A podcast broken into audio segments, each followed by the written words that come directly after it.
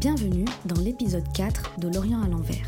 Dans ce nouvel épisode, nous parlerons du Qatar, et plus précisément de son affirmation sur la scène régionale et internationale, une situation qui par la même occasion nécessite un éclairage sur le traitement médiatique accordé au pays dans la presse traditionnelle. Territoire d'environ 11 500 km prenant la forme d'une péninsule pour environ 2 800 000 habitants, dont 20% seulement de nationaux, le Qatar est entouré sur trois côtes de la mer du Golfe et partage une frontière terrestre avec l'Arabie saoudite, tout en partageant des frontières maritimes avec le Bahreïn. Entre les deux grandes puissances régionales que sont l'Arabie saoudite et l'Iran, le Qatar a toujours veillé à entretenir des relations cordiales avec ses voisins, maintenant le dialogue avec chacun d'eux. Sous l'égide du précédent émir Hamad bin Khalifa El Thani, qui dirigea le pays à partir de 1995, le Qatar est sorti de l'anonymat, puis a acquis la visibilité tant recherchée et réussie, avec une politique étrangère ouverte et ambitieuse, a émergé comme acteur influent de la région.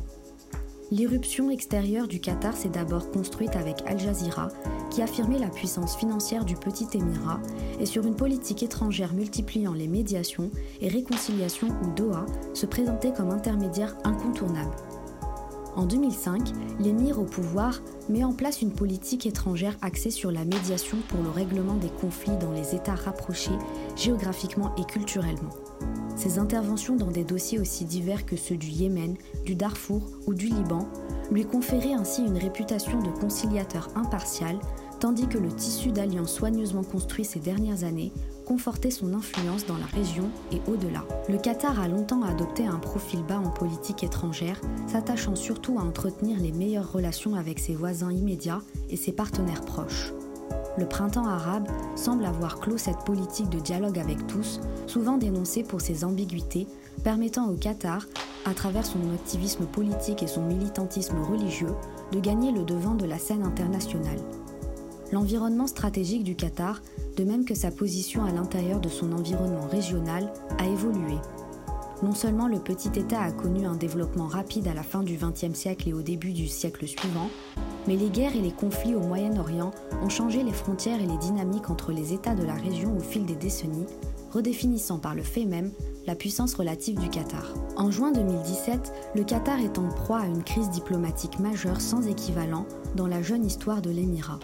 Accusé de soutien au terrorisme et d'avoir participé à des activités de groupes terroristes soutenus par l'Iran, l'Émirat subit en réalité les conséquences d'un rapprochement opéré entre Washington, Riyad et Abu Dhabi le 20 mai 2017 lors de la première visite officielle du président Trump dans la capitale saoudienne.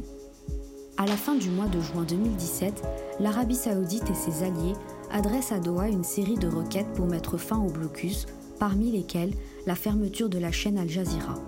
Dans ce contexte, analystes et observateurs s'interrogent sur la portée et l'issue de cette nouvelle crise dans le Golfe. S'ensuivent trois ans d'embargo au cours desquels le Qatar ne reste pas moins actif, aussi bien au Moyen-Orient que sur la scène internationale. De la construction d'une économie autosuffisante au renforcement de la place de médiateur, nombreux s'interrogent sur l'efficacité de cet embargo. Comment comprendre cette crise historique?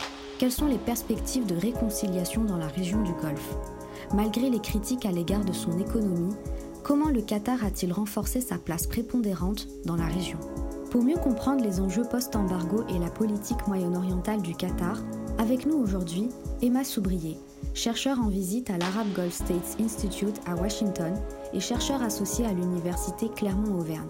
Sa thèse portait sur une étude comparative entre le Qatar et les Émirats arabes unis en termes de politique étrangère et sécuritaire, mais également Sébastien Castelier, journaliste et correspondant dans les pays du Golfe et majoritairement le Qatar, après plusieurs reportages dans le sous-continent indien, il se spécialise sur les questions économiques et environnementales dans la région du Golfe. En janvier dernier, les États du Golfe et le Qatar signent les accords Aloula qui entérinent la fin de l'embargo. Un embargo coûteux tant sur le plan des ententes politiques, puisqu'il a coûté au Qatar sa place au sein du Conseil de coopération du Golfe, que sur le plan économique. Si cette annonce de la fin de l'embargo est une nouvelle positive, cette réconciliation entre les monarchies du Golfe reste fragile. Ce qui nous amène à nous demander si ces accords vont être tenus et quels constats pouvons-nous faire aujourd'hui. les raisons même de la crise du Golfe sont, demeurent assez obscures. On, connaît plusieurs, plusieurs raisons. Quant à les hiérarchiser, ça reste, à mon sens, encore délicat.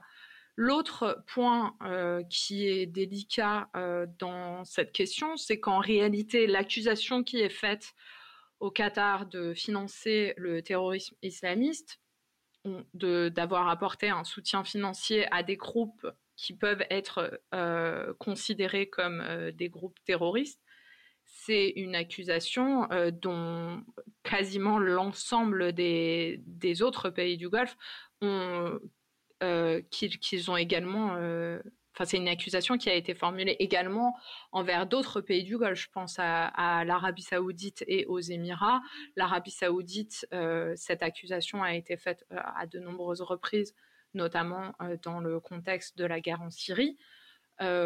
pour ce qui est des Émirats Arabes Unis, mais également de l'Arabie Saoudite, on, pense bien évidemment au, développement sur le, sur le terrain euh, yéménite, mais également euh, sur le terrain euh, libyen. Donc, c'est une question qui est, qui est, à mon sens, extrêmement importante et qui nécessite d'être traitée dans son ensemble de comment est-ce que se passent les, les soutiens financiers de l'ensemble des, des, acteurs du, du Golfe à des groupes sur le terrain qui ne euh, sont pas nécessairement euh, qui, sont pas nécessairement euh, des, des, acteurs qu'on souhaiterait soutenir.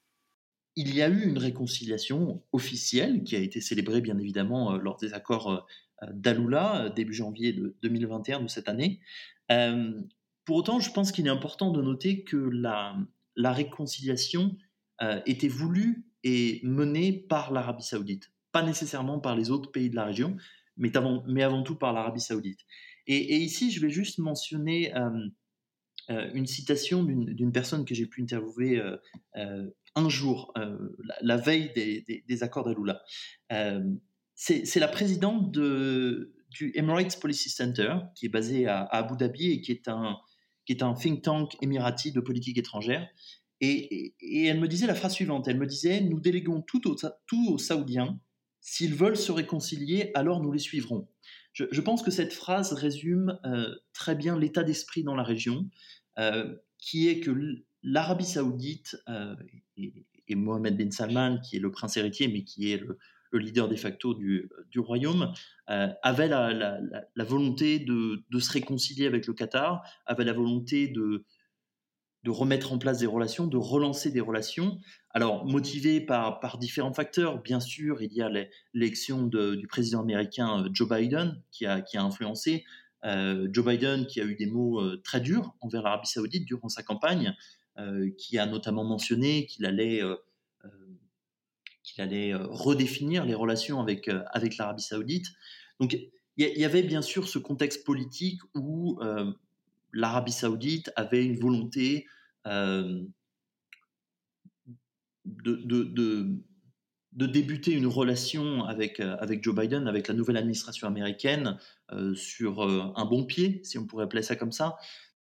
Le, le constat après trois ans d'embargo et, et à la résolution de cette crise, le constat est assez mitigé puisque en réalité, comme c'est mis en avant dans, dans beaucoup d'analyses sur cette question, euh, quand euh, les Émirats arabes unis et l'Arabie saoudite, euh, notamment, euh, mais pas que, aussi le Bahreïn et, l'Égypte, coupent leurs relations avec le Qatar en 2017, ils ont, comme vous le savez, une, liste de 13 demandes. Là, à ce jour, en janvier, quand les accords ont, été déclarés, donc la résolution de la crise du Golfe, il n'est plus question de ces, ces 13 demandes.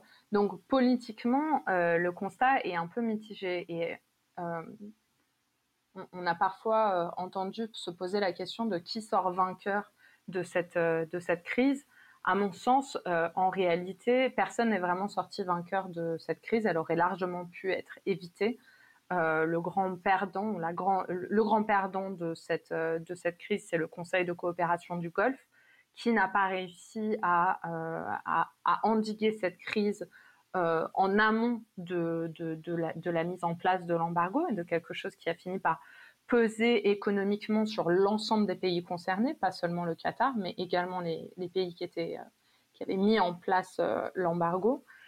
Aujourd'hui, pense qu'effectivement, comme ça a été, comme ça a été souligné par de nombreux observateurs, il y avait une nécessité économique euh, qui, a poussé les, les, pays du Golfe à se, à se réconcilier, y compris en, reléguant au second plan euh, les, tout, tout, ce qui, tout, ce, tout ce sur quoi euh, cette crise reposait originellement, officiellement.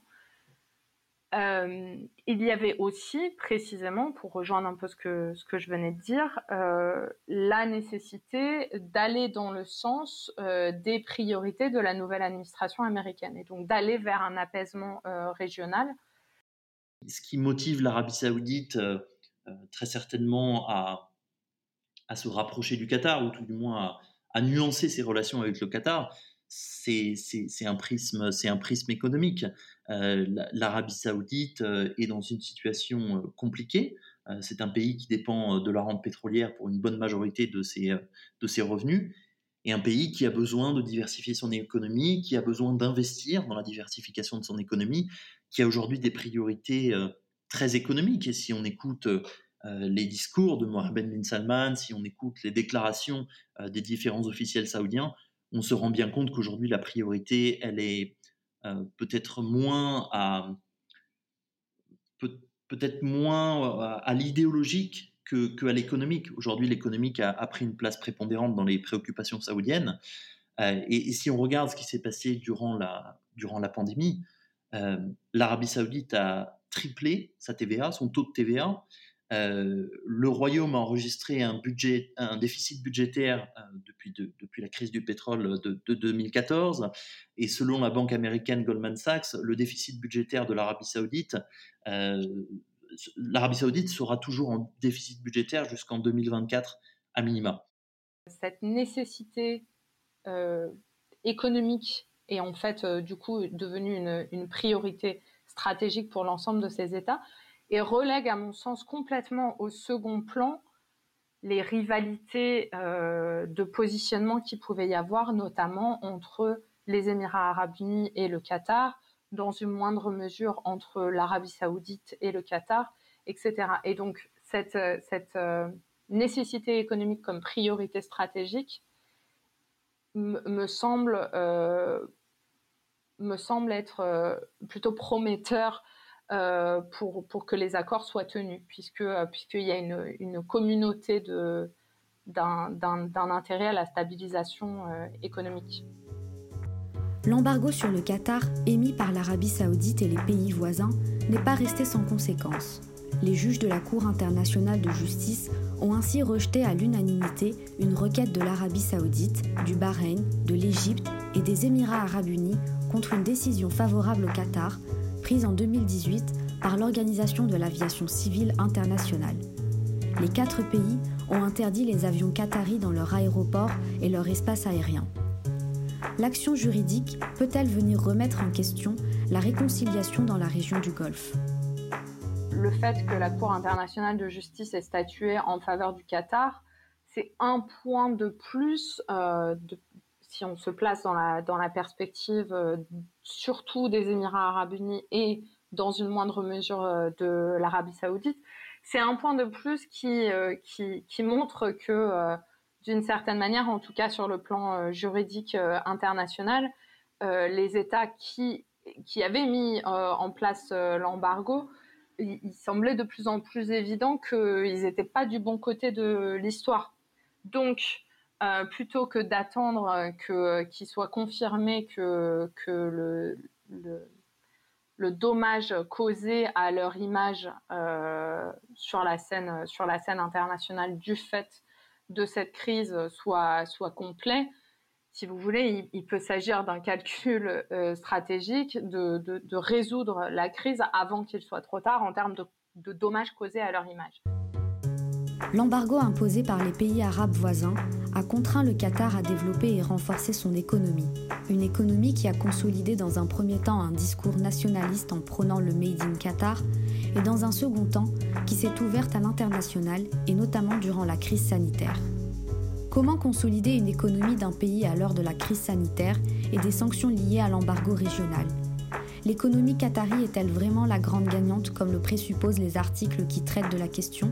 Et c'est notamment le cas du journal Les Échos, qui titre, je cite, Pourquoi l'embargo saoudien contre le Qatar a fait un flop? Est-ce que l'économie qatari est la grande gagnante de la, de la fin du blocus? Euh, Je ne sais pas et je n'irai peut-être pas jusqu'à ce point-là.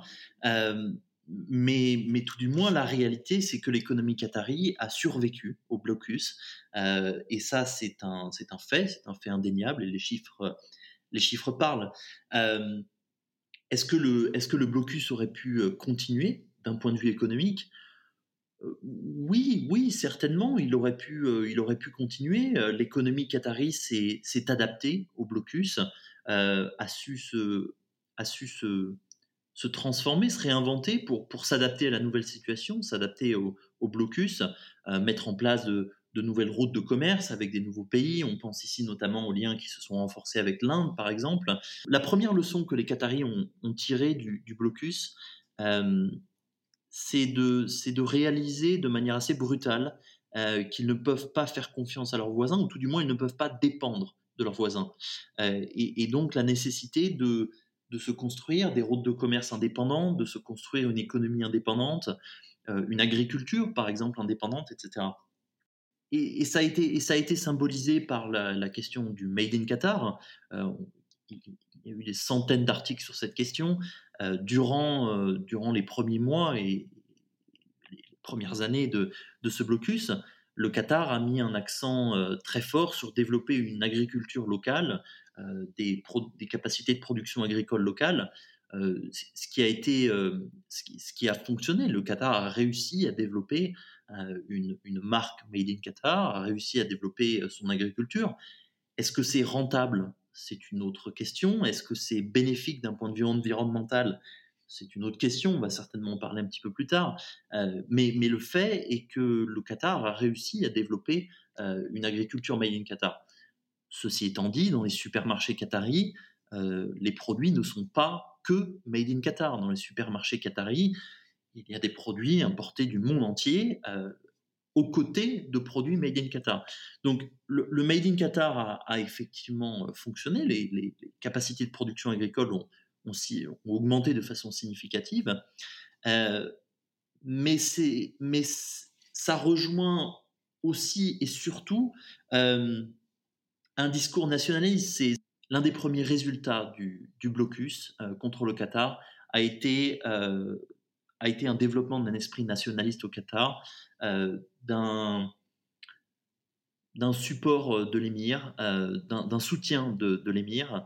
Et, le Made in Qatar s'inscrit dans cette dimension. Le Made in Qatar s'inscrit dans, ce discours nationaliste, dans ce soutien du pays, dans, cette approche de, soutenir le pays durant la crise, euh, euh, d'être unis et euh, d'aller de l'avant tous ensemble. Mais le Made in Qatar est aussi un élément très important sur le plan politique pour permettre aux, leaders qataris de d'affirmer que l'économie qatari a résisté au blocus, a su se transformer, a su se diversifier, a su créer ses propres capacités de production, et ça fait partie du, discours euh, politique euh, entretenu par, euh, les élites dirigeantes qataries. À à la suite de la réconciliation, est-ce que ça veut dire que le Qatar a abandonné ses politiques ambitieuses Les faits ne semblent pas aller dans cette direction. Si, on prend durant, la, durant la pandémie, Qatar Airways a été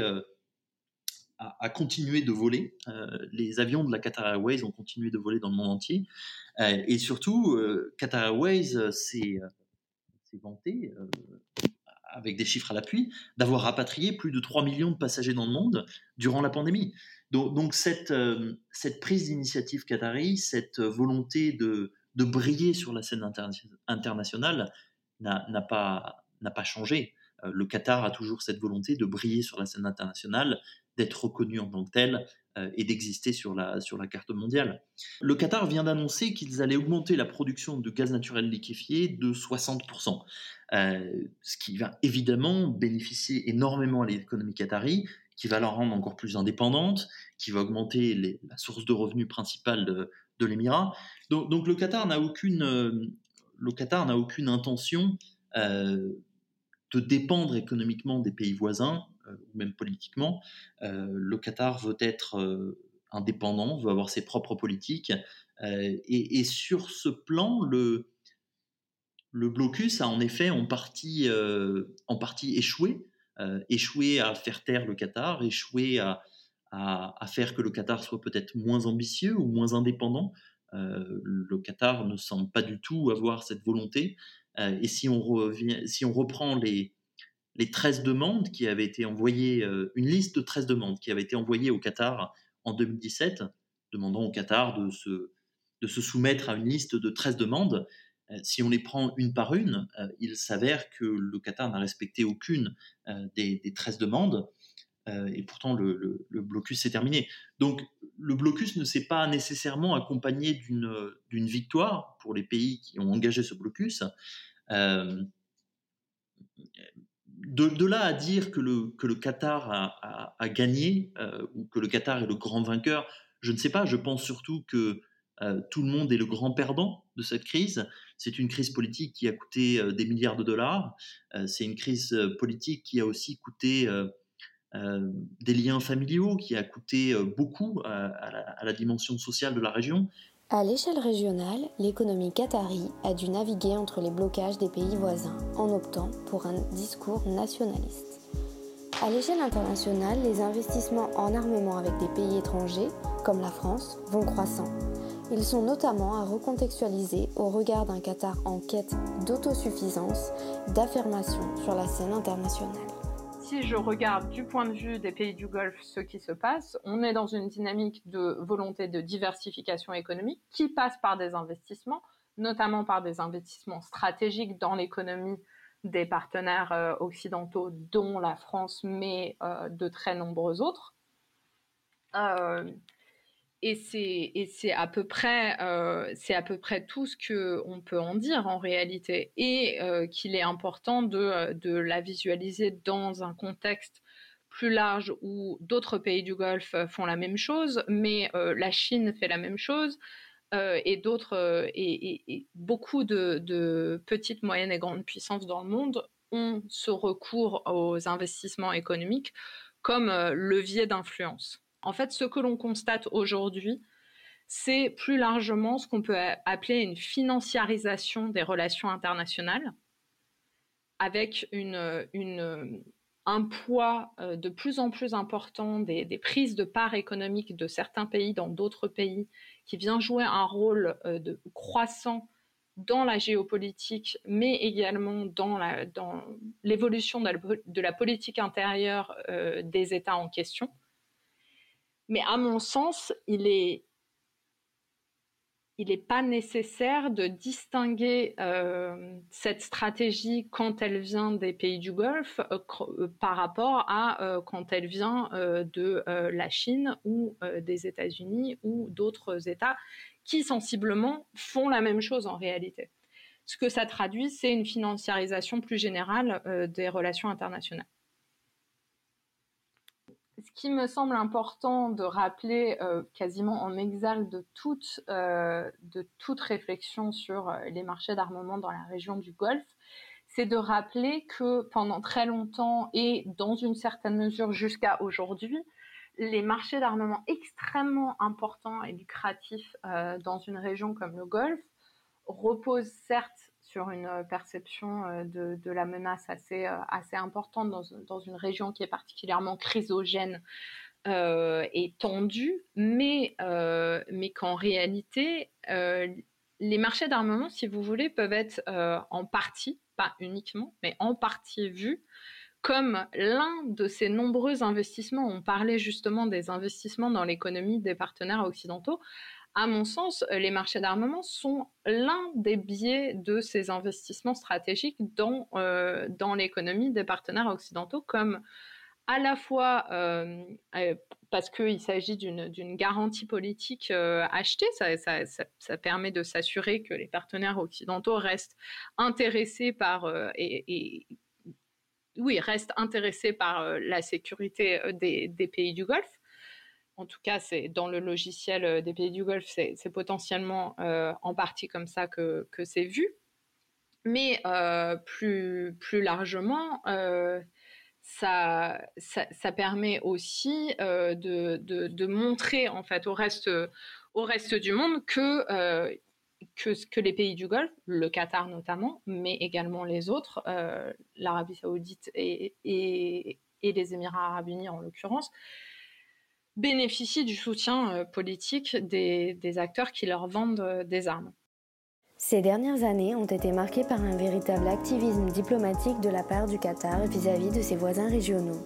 Du Liban à l'Iran, en passant par la Palestine, le Qatar entend mener une politique dite de bon voisinage. Par celle-ci, le pays semble chercher à s'imposer comme un médiateur incontournable de la région.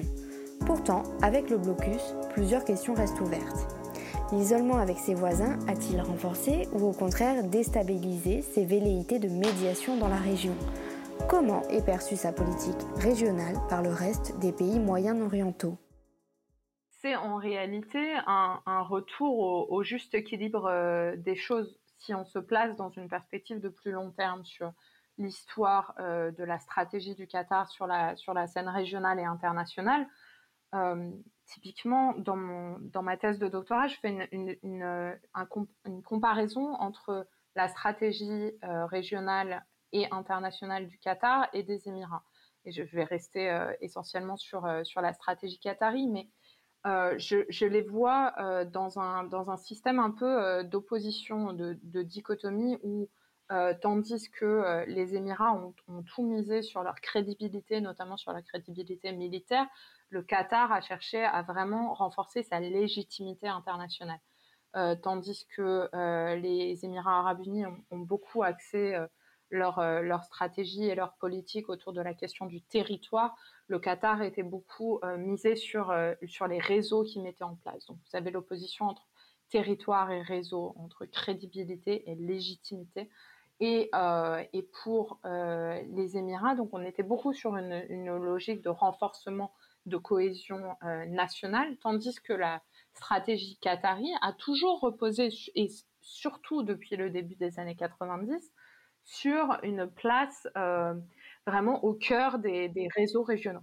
Quand euh, il y a eu les soulèvements arabes euh, à partir de 2011, on a en réalité vu une, sensible rupture ou une évolution en tout cas du positionnement qatari dans la région, puisque tout d'un coup, s'éloignant de cette posture d'amitié avec tous et de, et de, de pur médiateur, le Qatar a davantage, sur la toile de fond des, soulèvements populaires qui avaient lieu dans l'ensemble de la région, a davantage choisi un camp et soutenu, euh, soutenu un camp au, sein des, de ce qui se passait euh, à l'intérieur des, différents États euh, agités par les soulèvements populaires. Aujourd'hui, on a du coup ce qui semble être un retour du Qatar à sa stratégie antérieure, qui était de revenir à une, à une posture de, médiateur. Euh, d'une certaine manière, la crise du Golfe a potentiellement joué en faveur du Qatar, puisque euh, en, recentrant euh, au cœur de ses priorités la défense de, son image, ce qui s'est notamment traduit par, par, une, par une réduction de, certains de ses soutiens régionaux, ça a probablement joué en faveur du Qatar pour revenir à une image de médiateur et d'acteur qui n'est pas là pour défendre avant tout ses intérêts, mais bel et bien pour euh, chercher à créer du lien entre les, acteurs et donc se poser comme, euh, comme, euh, comme un bon médiateur potentiel. Le cas des négociations dans le cadre de l'accord nucléaire avec l'Iran, c'est un cas qui est vraiment très intéressant aujourd'hui puisque on se trouve dans une euh, situation où, comme je le disais, le Qatar cherche à, redorer son, son, blason de médiateur qui est, qui est plus historique, puisque puisque c'était un positionnement qu'il avait depuis le début des années 90. Mais il n'est pas le seul à chercher à se positionner comme médiateur tout trouvé euh, dans, dans, le nouvel, euh, dans, le retour à l'accord nucléaire euh, avec l'Iran. Et on, assiste aujourd'hui notamment à un, positionnement. En fait, on, voit les, Émirats arabes unis notamment potentiellement prendre une, prendre une page du, playbook euh, qatari en termes de, médiation, qui cherche aussi à se positionner comme, euh, acteur euh, tout trouvé pour, pouvoir permettre des, négociations et des, discussions, donc comme, médiateur. Ce qui est intéressant, c'est que du coup, comme à mon sens, la rivalité entre le Qatar et les Émirats sur un certain nombre de, secteurs a été en réalité au cœur des dynamiques régionales toutes ces dernières années, il sera intéressant de voir si, y compris euh, dans, le cadre d'une renégociation euh, ou de nouvelles, discussions avec l'Iran, ils chercheraient à nouveau à, être dans un rapport de rivalité l'un avec l'autre pour être le principal interlocuteur euh, de la nouvelle administration américaine sur, le sujet, ou si en réalité on assiste à un plus, plus profond rebattement des cartes, où du fait des, nécessités économiques et de la nécessité d'être de, bien positionné euh, vis-à-vis de la nouvelle administration américaine, on, assisterait en réalité à un réel apaisement euh, là aussi nous avons demandé à la chercheure Emma Soubrier si l'achat d'armement par le Qatar pouvait représenter une menace réelle pour Israël, première puissance militaire au Moyen-Orient. Il y, a, tout un débat aujourd'hui euh, vis-à-vis d'Israël qui n'est pas tellement sur euh, la question que Israël serait menacé directement par, euh, par ces armements, puisque aujourd'hui on voit quand même un certain alignement stratégique entre Israël et, et, au moins certains pays du Golfe. Donc, c'est pas tellement la question de savoir si Israël est, véritablement menacé par les pays du Golfe. Il s'agit, euh, il s'agit davantage, en tout cas dans le débat américain, de la question de, euh, préserver euh, ce qui s'appelle le, le, QMI, le Qualitative Military Edge, QMI, pardon, qui est le, le ça fait partie de la politique américaine en termes de, d'achat de, pardon, d'exportation d'armement vers euh, le Moyen-Orient spécifiquement, qui est d'assurer que Israël gardera toujours une longueur d'avance en, termes euh, donc cette, cette marge euh, marge militaire qualitative. Et donc, c'est ça le débat aujourd'hui. C'est pas véritablement de savoir si Israël serait menacé par ses équipements. Ce serait, c'est de dire que Israël doit garder une longueur d'avance euh, en termes en termes euh, militaires et en termes euh, techniques. Le Qatar est vivement critiqué sur les conditions de travailleurs étrangers. Nombreux sont les articles qui relaient les manquements aux droits de ces derniers, notamment en contre-réponse à la préparation de la prochaine Coupe du Monde de 2024. Quelle est la politique migratoire du Qatar? Peut-on envisager une amélioration concrète des conditions? Le problème des travailleurs étrangers au Qatar, n'est pas spécifique au Qatar. C'est un problème euh, régional. Euh, c'est un problème que toutes les économies du Golfe rencontrent. Bien sûr, le fait que le Qatar accueille la Coupe du Monde euh, de football en 2022 a pointé les projecteurs sur le Qatar, a pointé les projecteurs sur les problèmes qui se déroulent au Qatar. Mais pour autant, ça ne veut pas dire que les problèmes n'existent pas dans les pays avoisinants qui ont des économies assez semblables, qui ont une dépendance à la main-d'œuvre étrangère tout à fait semblable. Et, si on prend l'exemple du voisin saoudien, par exemple, la question du droit des travailleurs en Arabie saoudite est exactement la même question que celle qu'on rencontre au Qatar. Pour Sébastien Castelier, il convient de documenter la problématique des travailleurs étrangers en montrant ce que cette migration représente pour ces individus, en la replaçant au cœur des contextes et systèmes socioculturels dans lesquels elle s'inscrit. Euh, il est très important de regarder la migration, euh, la migration de travail vers les pays du Golfe, euh, telle qu'elle est, c'est-à-dire que ce n'est pas simplement des échecs, ça n'est pas simplement un abus des travailleurs euh, c'est aussi des réussites. il, y, a, des millions de travailleurs étrangers qui viennent travailler au Qatar, qui réussissent, qui réussissent très bien, qui développent leur communauté, qui développent leur famille, qui développent leur village. et, et, donc cette migration de travail, qui est principalement originaire d'Asie et, d'Afrique, euh, cette migration de travail est bénéfique pour des millions de familles à travers le monde. Donc, il faut, il faut faire la part des choses. Il faut bien sûr pointer du doigt les abus qui existent, euh, qui sont euh, insupportables et qu'il et faut combattre. Mais il faut aussi mettre en lumière les, les réussites qui existent et, qui, et, qui sont, et qui sont nombreuses. À, titre, à titre personnel, en tant que journaliste, J'écris très régulièrement sur la question des travailleurs étrangers euh, dans les pays du Golfe, les réformes en cours, euh, le traitement des travailleurs, etc. Euh, et, pour mieux comprendre cette question, je ne la documente pas seulement vue des pays du Golfe, je la documente également dans les pays d'origine. Je me rends donc en Inde, je me rends donc au Bangladesh, je me rends donc au Népal, pour aussi faire des reportages dans les communautés d'origine de ces migrants.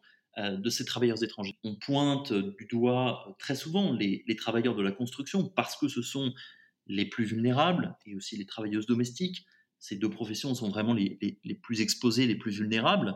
Euh, mais la migration de travail entre les pays d'Afrique et les pays d'Asie vers les pays du Golfe n'est pas constituée simplement de travailleurs de la construction et de travailleuses domestiques. C'est beaucoup plus que ça. Euh, il y a des banquiers indiens, euh, il y a des chefs d'entreprise indiens, euh, il y a euh, des gens qui travaillent dans, dans, le management, il y a des gens qui travaillent dans le marketing. Donc, donc c'est vraiment une, une, palette assez large. Et, ce qu'il faut bien comprendre, c'est que dans, dans, cette palette large, il y a des professions qui sont beaucoup plus vulnérables que d'autres. pour autant, il, il, faut aussi replacer les choses dans leur contexte. être travailleur de la construction, ça n'est facile nulle part ça n'est pas facile d'être travailleur de la construction en France. Ça n'est pas facile d'être travailleur de la construction au Népal. Donc, un travailleur de la construction dans les pays du Golfe, bien sûr qu'il a une vie difficile, mais il aurait aussi une vie difficile dans son pays d'origine. Après, la question, c'est est-ce que c'est pire ou est-ce que c'est mieux ou est-ce qu'il faudrait que ça soit parfait? Voilà, ça, sont effectivement des questions très importantes. Il faut comprendre que l'exploitation des travailleurs et, les abus dont ils font, dont ils font l'objet commencent, dans la majeure partie des cas, dans leur pays d'origine. Il faut comprendre que les travailleurs étrangers doivent, pour la plupart d'entre eux, euh, payer des frais de recrutement pour euh, obtenir un emploi dans les pays du Golfe. Euh, ces frais de recrutement, qui, se montent à plusieurs centaines, voire milliers d'euros dans certains cas, sont très souvent financés par des prêts euh, mais, pas les prêts qu'on pourrait connaître euh, dans une banque française. Euh, ce sont des prêts avec des taux d'intérêt qui sont exorbitants, qui peuvent aller jusqu'à 40, 60, 80, dans certains cas 100%. Ce, sont donc des, taux d'intérêt qui sont énormes. Et quand le travailleur arrive dans les pays du Golfe, il est déjà endetté, il doit rembourser cette dette avec ce taux d'intérêt exorbitant. et, donc, même si l'employeur l'abuse, même si l'employeur l'exploite, euh, ce travailleur n'a pas vraiment d'autre choix que de continuer à travailler pour être capable de rembourser la dette qu'il a prise. Il, faut, bien voir que le, discours qu'on entend souvent dans, les, médias, euh, et qui est un discours qui n'est pas faux, mais qui, qui est incomplet, euh, est de pointer du doigt simplement les pays du Golfe. Les pays du Golfe sont bien sûr à pointer du doigt pour un certain nombre de raisons, mais ils ne sont pas les seuls. Qui sont les entreprises qui profitent de ce système, qui profitent d'un système économique euh, rentable? Ce sont bien souvent des entreprises occidentales euh, qui opèrent euh, des sociétés de construction ici dans la région, qui opèrent des hôtels, qui opèrent tout un tas de, de, sociétés. Le problème numéro un qui facilite l'exploitation des travailleurs étrangers, c'est un système qui s'appelle la kafala, qui est un système de parrainage qui en réalité met l'employé sous la dépendance de son employeur. Et cette dépendance, euh, elle donne lieu à tous les abus possibles, elle donne un, pouvoir énorme à l'employeur vis-à-vis de l'employé, et elle place l'employé dans une situation de vulnérabilité. Voilà, donc la, la, joue véritablement un, rôle central dans l'exploitation des travailleurs étrangers et dans la facilitation de l'exploitation des travailleurs étrangers. Malgré les nombreuses critiques que nous pouvons avancer, le Qatar demeure pour l'heure le seul pays de la région du Golfe à avoir introduit un salaire minimum qui tend vers une réglementation du droit des travailleurs. Il y a des progrès, si on compare au Qatar de 2010, par exemple, euh, c'est tout à fait différent. Il y a des réformes qui ont été mises en place, il y a des progrès qui ont été faits, qui, sont véritables et qui sont, et qui sont reconnus par les, organisations de, de droits des travailleurs. Le Qatar a voté un salaire minimum euh, récemment de 230 euros par mois qui s'applique à tout le monde, pour tous les travailleurs étrangers qui, vivent, qui travaillent au Qatar.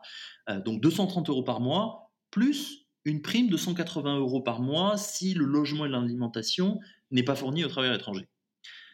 Est-ce que, ce, est-ce que ce revenu minimum est suffisant? C'est une question. Bien sûr, on peut poser la question.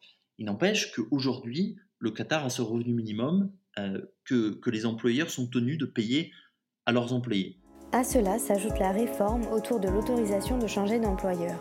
Désormais, l'employé peut changer de travail sans pour autant passer par ce dernier. Ceci étant dit, ces réformes ne sont pas parfaites. Il y a notamment une réforme qui n'a pas été faite, euh, qui est, euh, qui est, qui est le, problème des travailleurs en fuite. Euh, en fait, les, les, employeurs au Qatar ont la possibilité de déclarer leur employé comme étant en fuite même si c'est faux éventuellement. Et de facto, lorsque l'employé est déclaré en fuite, euh, même s'il se présente à un commissariat de police pour porter plainte contre son, employeur pour abus par exemple, il sera retourné à son employeur directement euh, pour avoir fui. Les États du Golfe sont généralement assez critiqués sur leur économie, car elle est principalement basée sur les énergies primaires. Si la sécheresse est aujourd'hui une problématique quasiment présente dans l'ensemble du Moyen-Orient, il n'en demeure pas moins que les prises de conscience restent encore limitées. Si les économies du Golfe sont, avant tout tournées vers, vers l'export de pétrole et, de gaz, euh, il faut aussi comprendre que les pays du Golfe ne sont pas les consommateurs euh, de cette ressource, euh, de ces énergies. les pays du Golfe exportent notamment vers l'Asie, mais aussi vers l'Europe, euh, du gaz naturel liquéfié, du pétrole, qui est ensuite consommé par les économies asiatiques, par les économies européennes. Donc, euh, il, est, beaucoup trop facile euh, de, mettre la faute exclusivement sur les pays du Golfe. Les pays du Golfe ont leur part de responsabilité, bien sûr, dans les questions environnementales, mais les pays du Golfe répondent également à une demande énergétique qui émanent euh, des industries euh, et des économies asiatiques, européennes. Il y a eu euh, à l'été 2019 un, article publié par le Washington Post, le, magazine américain Washington Post, qui pointait du doigt les rues climatisées qui existent à Doha. Effectivement, il y a une rue à Doha qui est climatisée. Donc vous marchez dans la rue en plein été. il, fait, il, fait, 45, 50 degrés dehors. Et pourtant, dans cette rue, l'atmosphère est, fraîche parce que la rue est climatisée. Bien sûr que c'est choquant. Est-ce que c'est une aberration environnementale? Bien sûr. Mais ça amène aussi à se, poser la question intéressante euh, de l'électricité qui est utilisée euh, pour faire tourner ces climatiseurs, que ce soit dans les rues, dans le cas présent, mais que ce soit également euh, dans les maisons. D'où provient cette électricité? Et c'est là où, les pays du Golfe faillissent en, quelque sorte. Euh, l'électricité produite au Qatar, par exemple, euh, ne provient pas d'énergie renouvelable.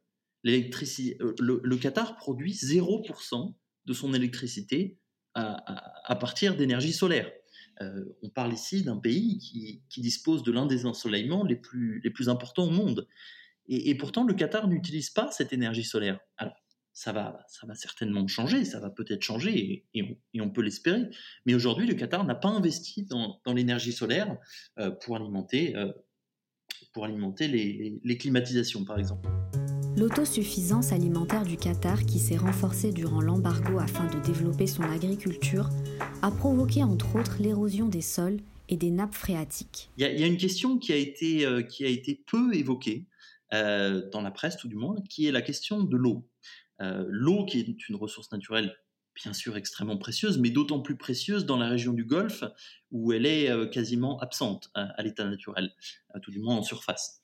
Donc, pour, développer, pour développer l'agriculture qatari, le Made in Qatar, dont on a dit qu'il a effectivement une portée symbolique, une portée nationaliste, euh, le Qatar a dû utiliser des ressources, des ressources hydriques.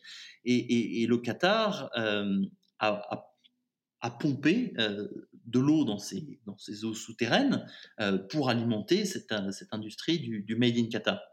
Euh, le, Qatar pompe environ 100 millions de mètres cubes par an euh, de ses réserves d'eau souterraine, de réserves naturelles d'eau souterraine. ça conduit à un, épuisement des nappes phréatiques. Les officiels qataris l'ont admis du bout des lèvres qu'effectivement les nappes phréatiques du Qatar sont en train de de s'appauvrir, de s'épuiser, euh, notamment dans un contexte où l'agriculture du Made in Qatar s'est développée. Euh, l'eau, et c'est important de noter, l'eau n'est pas facturée aux fermiers, elle est gratuite. Euh, elle est offerte gratuitement par le gouvernement du Qatar. donc, donc, du coup, pour, pour développer cette industrie du Made in Qatar, pour développer un, un discours nationaliste autour d'un d'un succès du pays face, face au blocus, euh, le Qatar a accéléré l'épuisement de ses nappes phréatiques. En 2019, j'ai écrit un reportage sur cette question et j'avais interviewé notamment le géologue français Alain Gachet, qui est l'un des pionniers mondiaux de l'exploitation des eaux profondes, et il comparait la gestion des ressources hydriques à un compte en banque. Il me disait, si vous consommez le capital fixe, tôt ou tard, vous ferez faillite. Et, je pense que c'est très révélateur euh, de ce que le Qatar euh, euh, est en train de faire avec le, Made in Qatar. Dans le contexte du, blocus qu'a vécu le Qatar, l'autosuffisance est devenue un sujet d'importance, est devenu un sujet politique, l'autosuffisance alimentaire. Pour autant, la grande question, c'est est-ce que atteindre cette autosuffisance alimentaire doit se faire au détriment des futures générations, en hypothéquant le futur des futures générations C'est là où est la grande, la grande question. Pour conclure notre émission, voici cinq grands points. Tout d'abord, comme le rappelle Sébastien Castelier, cette réconciliation était voulue et menée par l'Arabie saoudite. Le constat de cette réconciliation est assez mitigé. En réalité, comme le rappelle Emma Soubrier, personne n'est vainqueur de cette crise. Le grand perdant pourrait être le Conseil de coopération du Golfe qui n'a pas réussi à endiguer cette crise. Mais nous voyons surtout que ce sont les nécessités économiques qui ont poussé à cette réconciliation. Pourquoi? Parce que tous ont intérêt à une stabilisation économique de la région. Ensuite, le premier résultat du blocus pour le Qatar, c'est le développement d'un nationalisme, symbolisé par la politique du Made in Qatar.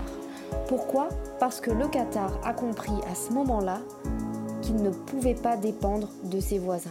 D'où la nécessité de construire une économie indépendante d'atteindre une autosuffisance. On note une volonté de diversification économique pour le Qatar qui passe par des investissements stratégiques, tels que des investissements dans l'industrie de l'armement.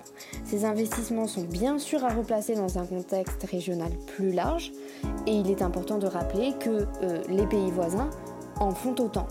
Ces investissements sont bien sûr vus comme des leviers d'influence puisque le marché d'armement est vu comme une garantie politique, comme un gage de sécurité. Ces investissements euh, permettent donc de montrer au reste du monde également que le Qatar bénéficie du soutien des acteurs qui lui vendent ses armes. Comme nous le rappelle Emma Soubrier, tandis que les Émirats misent sur leur crédibilité militaire, le Qatar renforce sa légitimité internationale. La stratégie du Qatar a toujours reposé sur l'idée de s'insérer comme un acteur majeur, comme un véritable médiateur au sein des réseaux régionaux. La crise du Golfe a sans doute joué en faveur du Qatar en renforçant son image de médiateur. Enfin, Sébastien Castelier nous rappelle que la problématique des travailleurs étrangers n'est pas spécifique au Qatar. Ces migrations de travail sont à replacer dans un contexte plus large pour montrer tous les aspects, tant les abus que les réussites de ce système. Il est important de regarder, ce que ces migrations représentent pour les individus concernés. Nous tenions à remercier nos intervenants. Leurs témoignages et prises de position sont le reflet de leur propre expérience personnelle. Loin de délivrer une vérité absolue, ils éclairent et alertent sur le danger d'une histoire unique et soulignent les subtiles complexités d'une information locale.